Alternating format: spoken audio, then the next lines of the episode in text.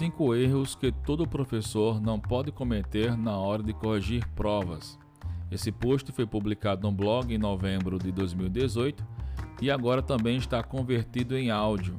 Você pode ouvi-lo nas principais plataformas de streaming, como Spotify, lá no canal do blog no Telegram e aqui também no YouTube. Erros são comuns do ser humano e sem eles nossa aprendizagem não teria evoluído ao ponto que estamos hoje. A história da ciência mostra isso claramente. No entanto, quanto mais tentamos nos livrar de alguns erros, mais avançamos sem muitos esforços. Pelo menos pode acontecer isso na hora de você corrigir suas provas de matemática ou de qualquer outra disciplina.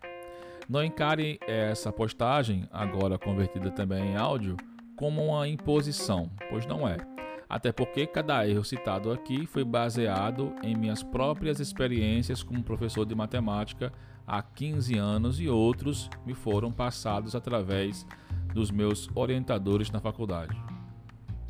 É certo de que algumas coisas que você ouvirá aqui fará você dizer, mas não tenho tempo para isso, ou ainda dirá, é impossível trabalhar nesse estilo, a ideia desse post é relatar erros que cometemos na hora de corrigir provas e como, particularmente, administro isso, ou pelo menos eu tento.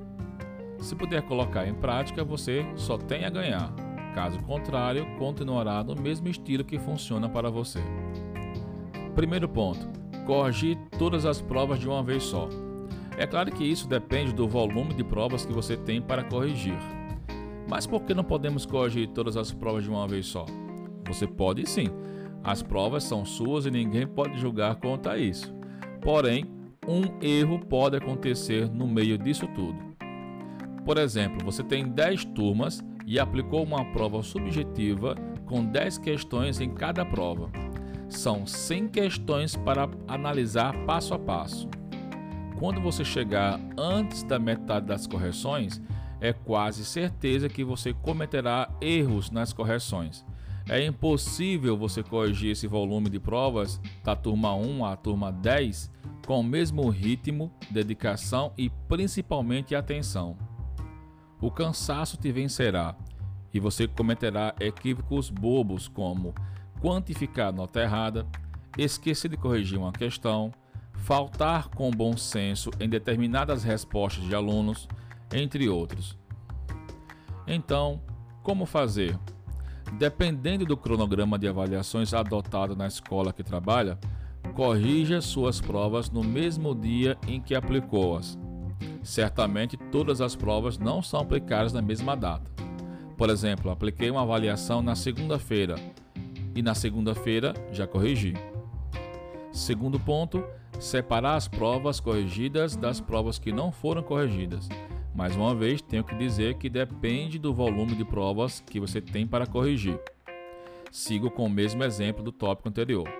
Você tem 10 turmas e aplicou uma prova subjetiva com 10 questões em cada prova.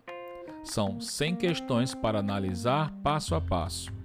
Depois de corrigir a primeira prova, você retira de cima e coloca no final do bloco de uma turma, mantendo as provas corrigidas e não corrigidas no mesmo bloco e assim sucessivamente, sempre enviando as corrigidas para o final do bloco de provas. Quando corrigia assim, tinha uma sensação que as provas não acabavam nunca. Então, como fazer? Depois de corrigir a primeira prova, você retira, separando das outras que não foram corrigidas, e assim sucessivamente, sempre separando em dois ou mais blocos, as corrigidas e as não corrigidas. Dessa forma, você sentirá o volume de provas diminuindo de acordo com as correções já realizadas.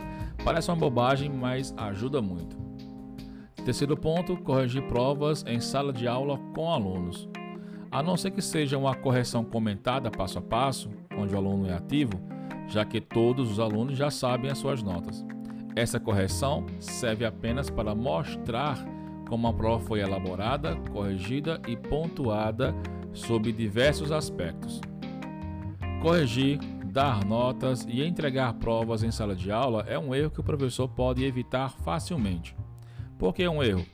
Corrigir provas em sala de aula não é atividade que faz parte da aula, Até porque o que fará o aluno vendo o professor sentado corrigindo provas? E ainda mais há o risco de conflito entre professor e aluno por discordâncias de notas e correção justa ou injusta causadas por momentos de desatenção do professor. Correção de provas é um momento de concentração intensa. Deve ser feito em ambiente fechado e sem conversas paralelas, a fim de evitar erros simples de correção. Quarto ponto: não informar o erro do aluno. Para provas subjetivas, é comum o professor dar o visto de errado ou certo em cada questão, pontuá-las e pronto. Se é para avaliar nesse sentido, que mostre o erro do aluno. Dessa forma, o estudante ficará ciente de seu erro e tentará não cometer novamente. Apontar o erro do aluno significa fazer uma breve anotação ou mesmo mostrar o cálculo correto naquele trecho de erro cometido pelo aluno na prova. Quinto ponto: sem pontuação matemática rigorosa. Para uma prova objetiva, geralmente a pontuação é feita da seguinte forma: 10 pontos divididos em 10 questões. Cada questão vale um ponto. Ok. Para uma prova subjetiva. E se a prova for subjetiva, como pontuar? Errou um sinal, errou tudo? Só vale se estiver a resposta completamente certa, do início ao fim do cálculo. Se acertar o cálculo todo, mas no final errou o sinal, vale a pontuação completa? Isso é bem comum na hora de corrigir provas. Uma pausa para um exemplo, um exemplo triste sobre o viaduto que caiu em Belo Horizonte em 2014. A queda de um viaduto em construção na Avenida Pedro I, em Belo Horizonte, matou pelo menos duas pessoas e deixou outras 22 feridas. Dois caminhões, um micro-ônibus e um carro foram esmagados pela estrutura.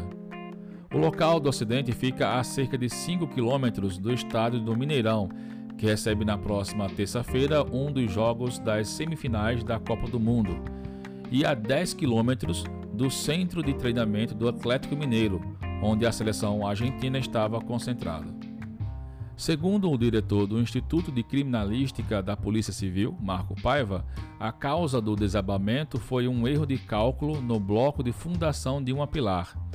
Ainda de acordo com ele, houve uma sucessão de erros de álgebra que levaram ao cálculo equivocado na quantidade de aço presente na estrutura e na dimensão desse mesmo bloco. Abro aspas. Houve uma sucessão de erros de cálculos, erros algébricos, porque quando você vai fazer o dimensionamento de um bloco, você leva em conta as cargas que atuam nesse bloco e todos os elementos, como a dimensão do bloco, enfim. Esses dados foram sendo introduzidos com erros e a partir daí foi gerando uma cadeia de erros nos cálculos, o que redundou, obviamente, no dimensionamento errado, tanto do aço do bloco quanto nas suas dimensões físicas. Então, essa quantidade inferior de aço fez com que o bloco não suportasse os esforços atuantes sobre ele e viesse a romper, explicou Marco Paiva para o G1 Minas Gerais. Um simples sinal errado uma adição errada de apenas um algarismo, uma raiz quadrada ou potenciação equivocada ou até mesmo um erro de interpretação matemática culmina em uma resposta errada e assim deve ser tratada. Mas professor, fiz todos os cálculos corretamente e errei apenas o sinal da resposta final, porque você colocou zero na questão. Em vez de mais 7, eu coloquei menos 7, reclama um aluno. A resposta é simples. Mais 7 e menos 7 são dois números totalmente diferentes. Basta ver os dois números dispostos numa reta geométrica com um zero na origem central, o menos 7 à esquerda e o mais 7 à direita. São dois números totalmente diferentes. Olha o que pode acontecer com um estudante de engenharia que se acostuma a receber respostas certas ou a metade da pontuação, quando na verdade estão erradas. A displicência é um erro humano e isso pode ser levado para a sua vida. As consequências podem ser desastrosas. Portanto, ser rigoroso em correções é importante e não o transformará em um monstro insensível.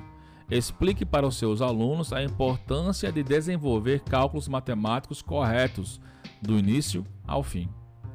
Para encerrar, deixo mais uma dica: não corrija provas nos finais de semanas. Não é um erro, é apenas uma dica final que eu deixo aqui.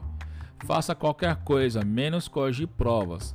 Geralmente, finais de semana eu uso para ler livros, assistir filmes e séries, receber amigos em casa ou sair de casa, escrever no blog, enfim, qualquer atividade. E as provas, professor? Corrigir quando? Todas as dicas para se livrar de corrigir provas nos finais de semana estão no artigo Como elaborar e digitar 7 provas, equivalente a 70 questões em apenas 10 minutos. Esse artigo tá, está lá no blog, você pode acessar e lê-lo, como também ouvi-lo no Spotify, no YouTube, lá no Telegram ou em outras plataformas.